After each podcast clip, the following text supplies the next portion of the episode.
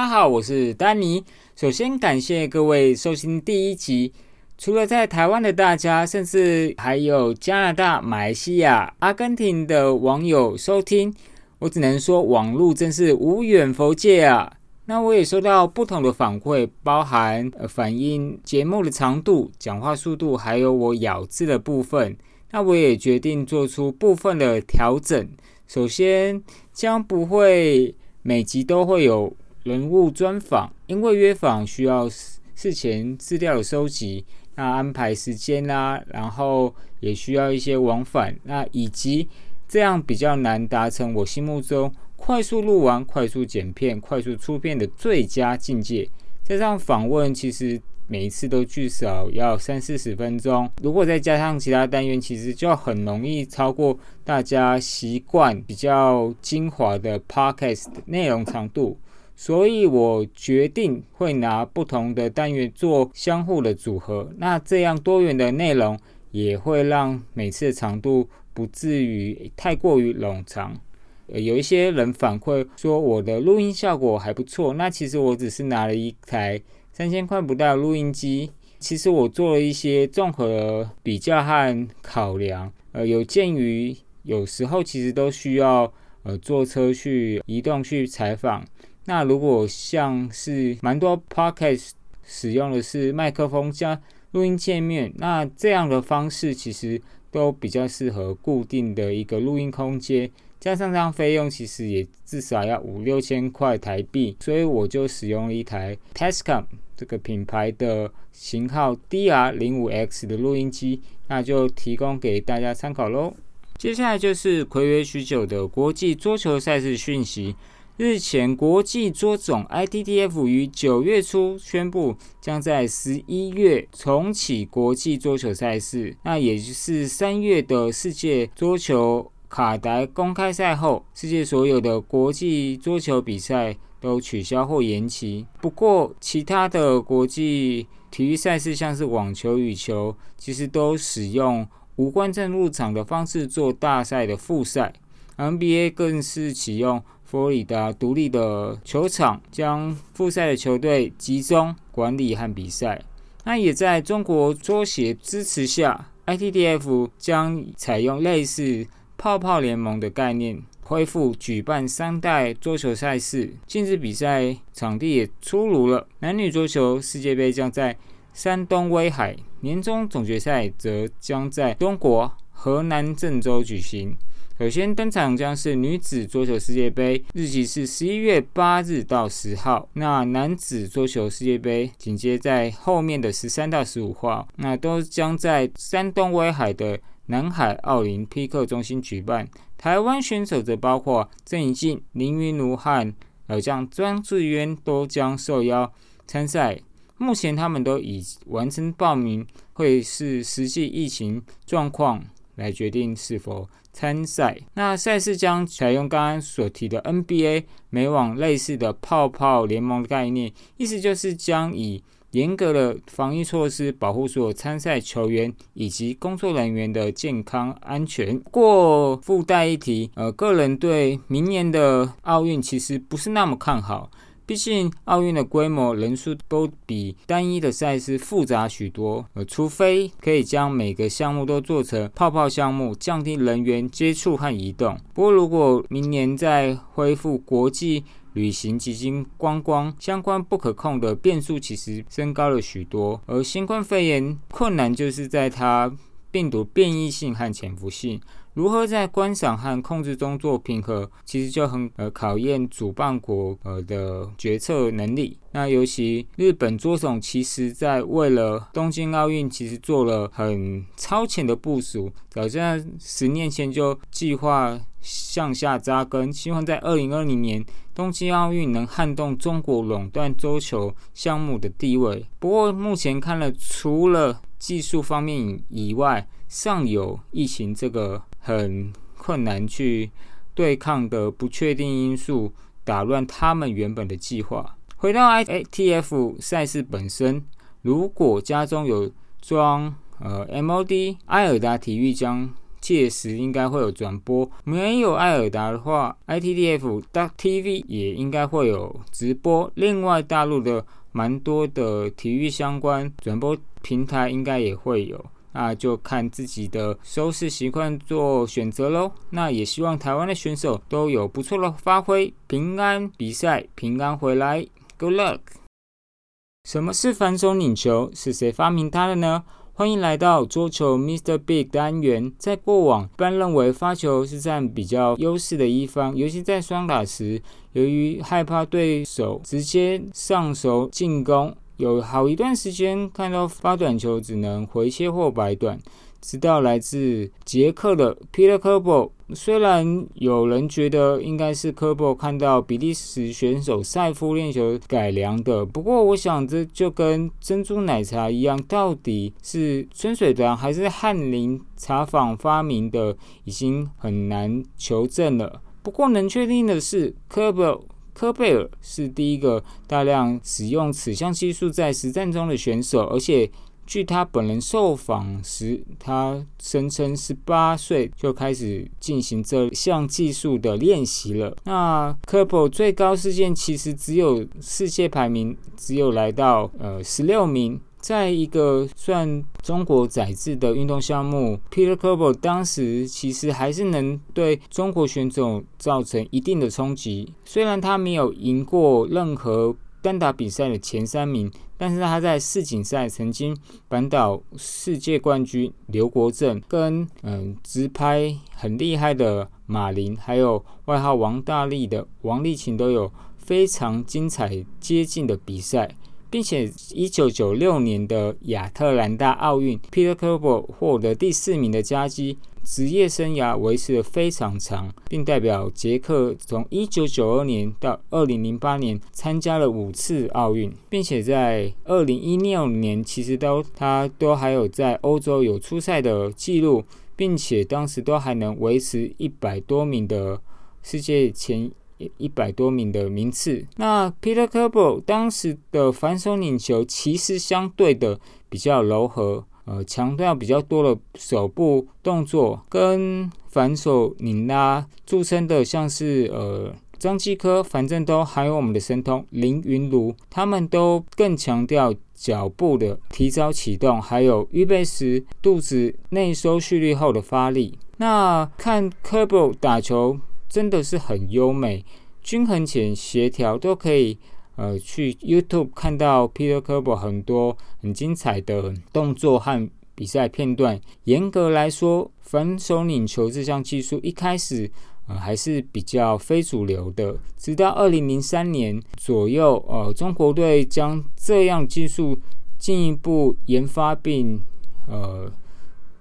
拓展。那为什么它会？比较慢热，没有马上流行呢。嗯，我想它其实这项技术是对桌球运动的一个技术极限的挑战。那从动作外形上，它违背了传统呃乒乓球正手打球的逻辑，所以在近年来球逐渐变大，质量变比较重，更追求所谓的全方位的进攻，还有。球台无死角的精致桌球，这样的技术反手拧球反而更融入全方面进攻的逻辑。那至于对我们业余爱好者，呃，反手拧球又称香蕉球，更是对手腕的强大考验。如果手腕不够灵活，或者腕力的发力基础有限，盲目练习反手拧球，其实很容易导致手腕的。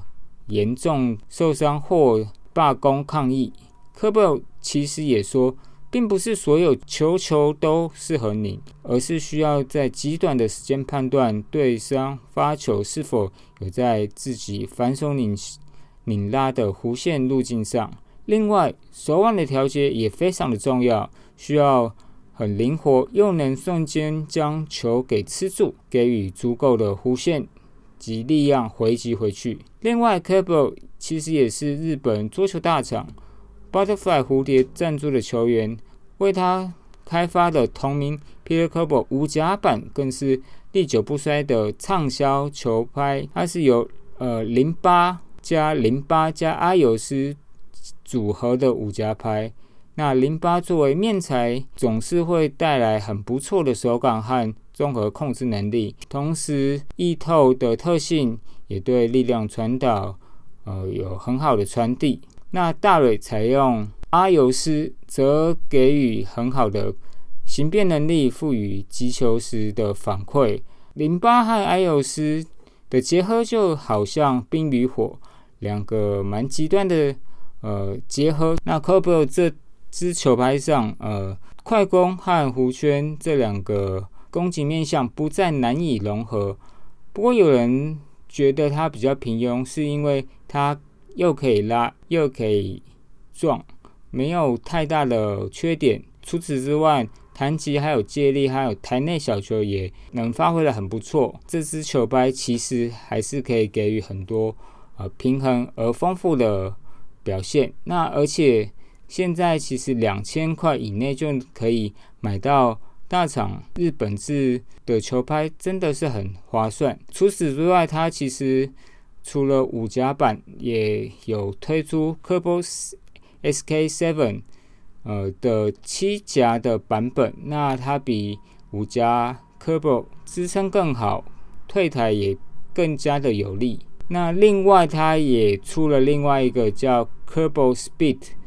速度增强了五加版本，不过查一下资料，这个打的人好像比较少。然后加上售价三千块，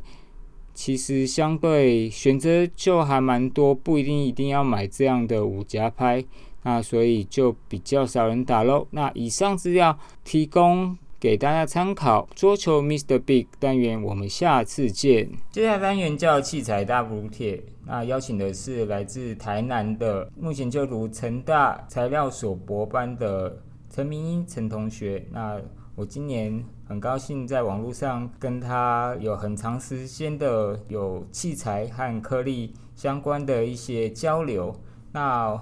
我们以两个业余爱好者的问与答。提供一些观念与角度给大家参考。我是陈明一同学，目前就读成大材料所，个人研究球拍及器材大概有九到十年。那也很荣幸，就是能够应 Danny 之邀，就是来跟大家分享器材的知识。那我们现在就开始。那首先我们第一个问题想问明一是，呃，很多球友，呃，其实对颗粒拍和平面拍。呃的特性都不太了解，可以简单为我们呃简述一下吗？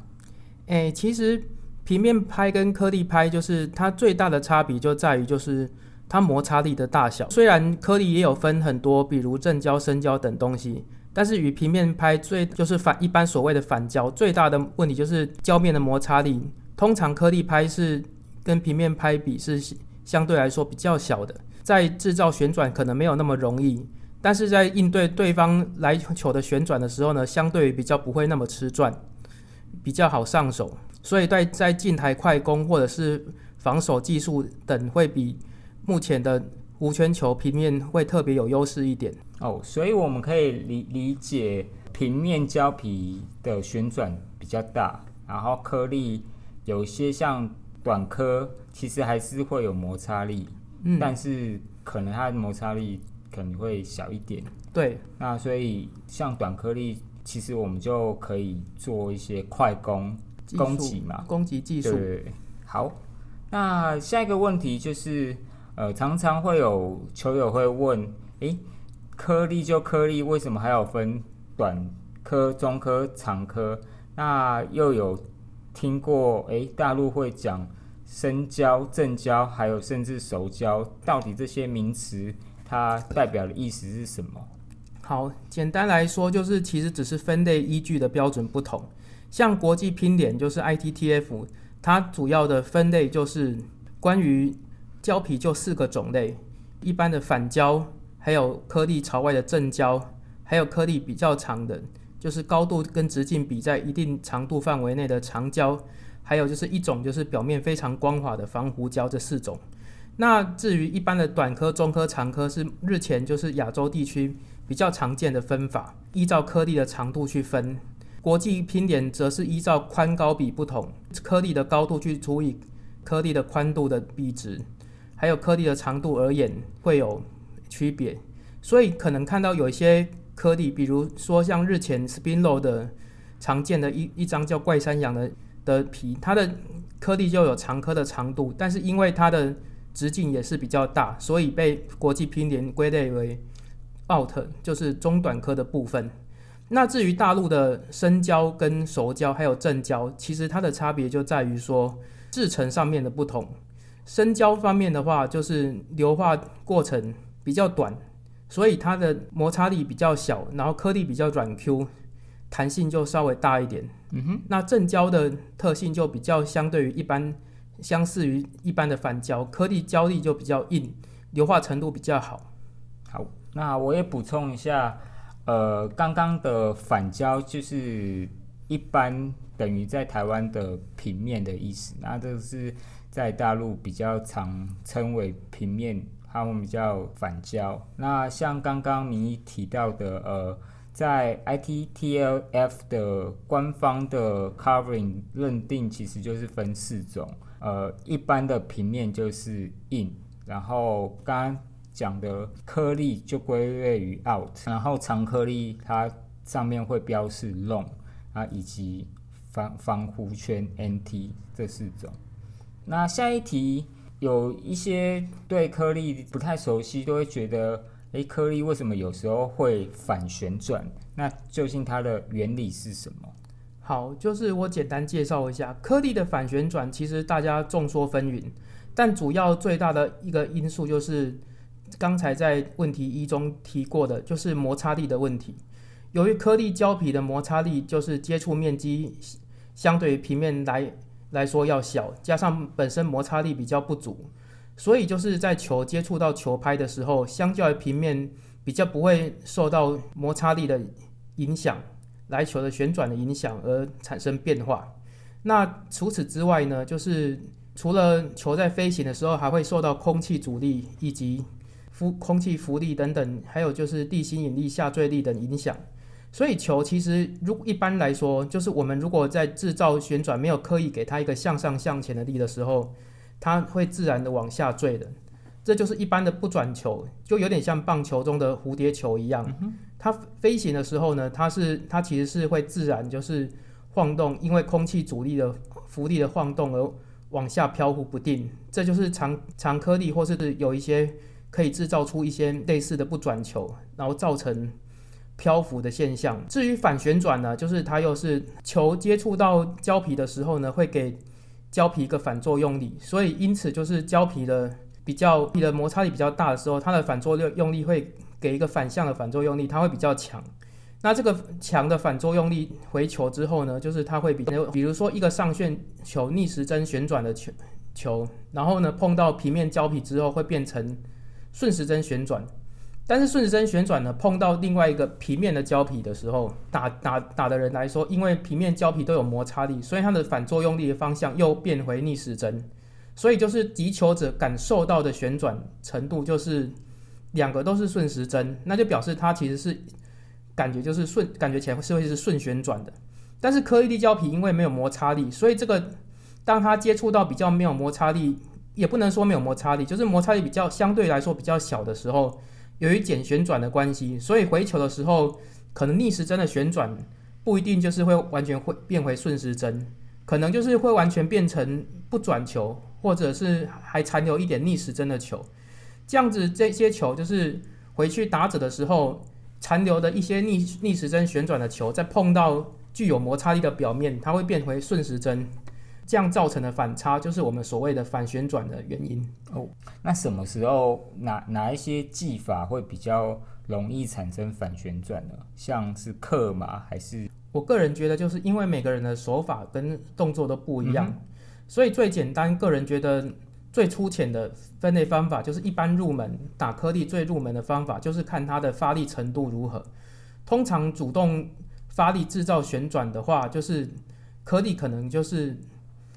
不一定会有反旋，不一定会有很强的反旋转，或者是或者是甚至会有加转的现象。比如说用长颗粒削球，长颗粒削球就是可以依照施力手法的不同，就是可以削出转球或是不转球。对，像这种看就是看它的施力方法，嗯哼，然后呢，再就是看回球的轨迹，也可以大致大略判断出来。看看对手的动作，或者是看他的那个发力行为，就是看他的施力幅度，都可以简单的来判断说这个球的旋度如何，那反旋程度如何。当然，如果是一些比较不合格的常科的话，那又另当别论。所以简单说，我们可以透过对手的回球的方式、速度和和呃发力的方向，可以做出一些判断，看那那个回球是空球，还是会有比较高度的反旋转嘛？对，好，那下一个问题就是，呃，常常我们譬如去逛那网络上的卖场，然后会有它颗粒的大小比较大，那大颗粒的长颗粒是合法的吗？还有怎么样判断颗长颗粒到底合不合合乎呃 ITTF 的标准？诶，关于这个问题的话，其实就是长颗粒的主要发展的历史是这样。由于最早期长颗粒是偶然被制造出来的一个产品，算是刚刚开始当初做出来的时候被认为是短颗软颗粒的失败作品，因此后来就是开始受到重视，主要是它的飘忽性之后，就开始厂家会开始做各个各种奇奇怪怪的长颗粒。那为了就是 IDTF 为了限制这些长颗粒的变变化所造成对手的不适应，那讲好听一点就是说要让比赛有更好的观赏性，因此就是先限制了颗粒的形状变成就是要圆柱形，嗯哼，而不是那种针头形的奇怪的或是俗称的香菇颗粒这种形状，对，或者宝塔形的等种颗粒就只能是圆柱形。那再来呢，就是后来又发现，就是说桌球的厂商就是为了要让长颗粒变化更高，因此就是往反旋转这方面去下手。国的一些厂商就是也曾研发就是表面没有摩擦力的长颗，但是后来也被国际乒联就是制止了。那国际乒联就是在规定中限制，就是颗粒的摩擦力要在五十微牛顿以上才算合法。就针对长颗粒而言，长颗粒长颗粒主要要判别大小的判别它的大小，就是它的高度跟宽度的比，有几种方法。那我先列举出来。第一个就是长度高度除以除以宽度的比要在零点九到一点一之间。第二个就是颗粒的高度，就是无海绵不可以超过两 m m。那加了海绵之后呢，与反胶一样，不可以超过四 m m。那第三个就是颗粒的表面的摩擦力是最就是最麻烦的一点，就是颗粒的表表面摩擦力要合规。嗯哼，但是因为大陆有一些厂家，他会将颗粒进行，比如说发泡、照 UV 光，或是等等其他的二次加工的的方法，就是让表面的摩擦力变低，然后颗粒变得比较大，变得比较柔韧，所以怪异性会大幅提升。那业余的选手就是常常会问说，那我要怎么判断对方合不合格？那最简单的方法就是在检查的球拍的时候，可以先看一下外观是否就是它太大颗。超标，大颗两 millimeter 的厚度大概就是一般我们常用的海绵的厚度。如果觉得如果大概抓一下那个厚度，发现那个颗粒明显超过你的海绵的厚度很多，就可以提出对异议胜负嘛。那此外就是看表面有没有光泽，额外的光泽不均匀，或是发白、反白、发泡等等现象。这是这个就有有可能就是胶皮有经过二次加工的一些证据。那再来。就是摩擦力的部分，可以其实如果裁判允许的情况下，或是对手允许的情况下，在以裁判为准，就是可以看能不能触摸，借由触摸对手的长颗粒是否会扎手、会光滑，或者表面特别光滑有异状，都可以来判别。我了解，所以合格的长胶应该是不会扎手，然后也不会太过于光滑，就是像一般的短颗粒，它就是应该。是正常的颗粒的触感对，然后所以呃总结一下，明义刚才说，所以合格的长颗粒应该是圆柱体，而不是有一些香菇头或宝塔型的。然后呃颗粒的高度和数目也是需要合规。对，然后也可以借由刚刚你提出了三点简单的检查方式，可以呃去做一些判定的动作。谢谢。然后接下来问题就是比较偏比赛碰到长颗粒要怎么应对？对，那这个可以，假假设我是打平面的一个业余的，然后碰到忽然碰到长颗粒，其实。呃，我到底要怎么样打会比较不容易失分？好，那现在个人就是以针对系队水平到业余一般普通校队中等的程度的长颗粒，就是一般长颗粒的使用者的大部分平均程度而言的层级，一开始就是对于长颗粒来说，首先就是第一个不可以发过于。复杂的旋转，比如说偏侧旋，因为长颗主要的颗粒容易倒伏，使用如果发出类似侧上或侧下等等，尤其是侧旋偏多的旋转，遇到长颗粒表面的时候，很可能会因为长颗粒不吃旋，再加上颗粒的倒伏，造成球的漂浮效果会更明显，因此回球会更加的难接。因此，第一个要诀就是对长长颗粒的发球必须要是。就是极端性的发球。什么是极端性的发球？就是非常下的下旋，或是非常上的上旋，或者是空球不转球，快速的空球不转球。那其中长科最怕的有两个，一种是大角度的长长的切球，因为大角度的长的切球，长科在没办法主动发力的情况下，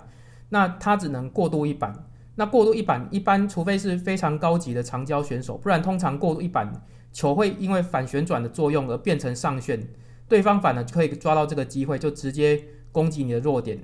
那再来就是对抗长科，还有个部门就是追追身的不转球，追身的不转球其实就是也是照刚刚的原理，就是不要让长科有借到力的机会，因为长科在。借力反反旋这方面是不行，但是主动发力的容错率是，就是你只要被挤到之后，通常就可以落入你预设的套路之中。这也就是为什么业余就是虽然颗粒比较多，但是实际上在正规的校队或练球之中，颗粒却偏于少数的原因。嗯哼。那另外很多球友有一个观念是觉得颗粒呃发过来球就不会转，真的是这样子吗？其实不是这样。颗粒因为它主要还有一定的摩擦力，所以超照物理的理论上来说，只要发力的角度跟手法适当的话，它还是可以发得出一定的旋转的。但是就是它，而且颗粒发发球厉害的点不是在于它非常的炫，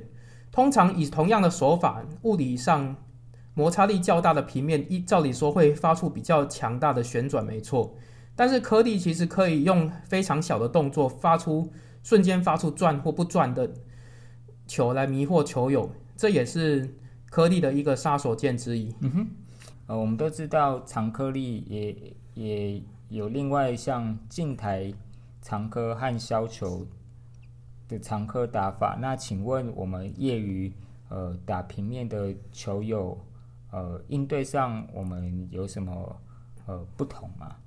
其实会会是有点稍微的差异。虽然主动的要诀还是不要让他主借到力，但是对于削球的选手，由于脚步通常比较好，他可以退到中后台去对球进行加转或是主动的处理。因此的节奏的话，就是你的如果以快攻的结构做遇到削球手的时候，通常节奏会被怠慢。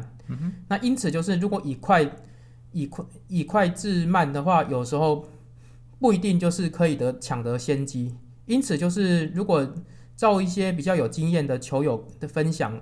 而言，就是对于打削球的时候，对颗粒而言，就是节奏要放慢，球的话要等到该出手的时候再出手，等到逮到机会再一击致命，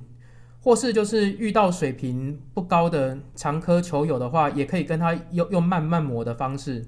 或是弧圈能力如果觉得够强的话，也可以直接连续两三板就是稳稳的拉防守。拉拉削球手，通常只要通常在其中还要再配合球性的变化，比如说一板的高调弧圈或者是一板的前冲弧圈，两个做搭配，不断的判断上有失失误，然后不断的在动作中调整。那至于近台长科的话，其实跟削球手比，就是更怕的就是近身的快球、快速球，或是甚至快速的空球。另外就是由于对对应应对上旋来说，也没有像削球一样有那么足够的准备空间、时间跟空间准备。因此，如果近台遇到强烈上旋的时候，通常要克克球的球点或是时间点，会比削球就是来讲，就是要抓的那个程度，就是虽然因人而异而异，但是通常会比较难以难以控制一点。因此，对打近台长科的时候呢，就是以长球或是近身球的空球、冲球或上旋为为主。那对于削球的话呢，就是除了跟它慢磨之外，就是把节奏点放慢，把打球节奏放慢，逮到机会再进攻，就是要沉得住气就对。好，谢谢明一的分享。那我们下次器材大补贴单元再见喽，拜拜。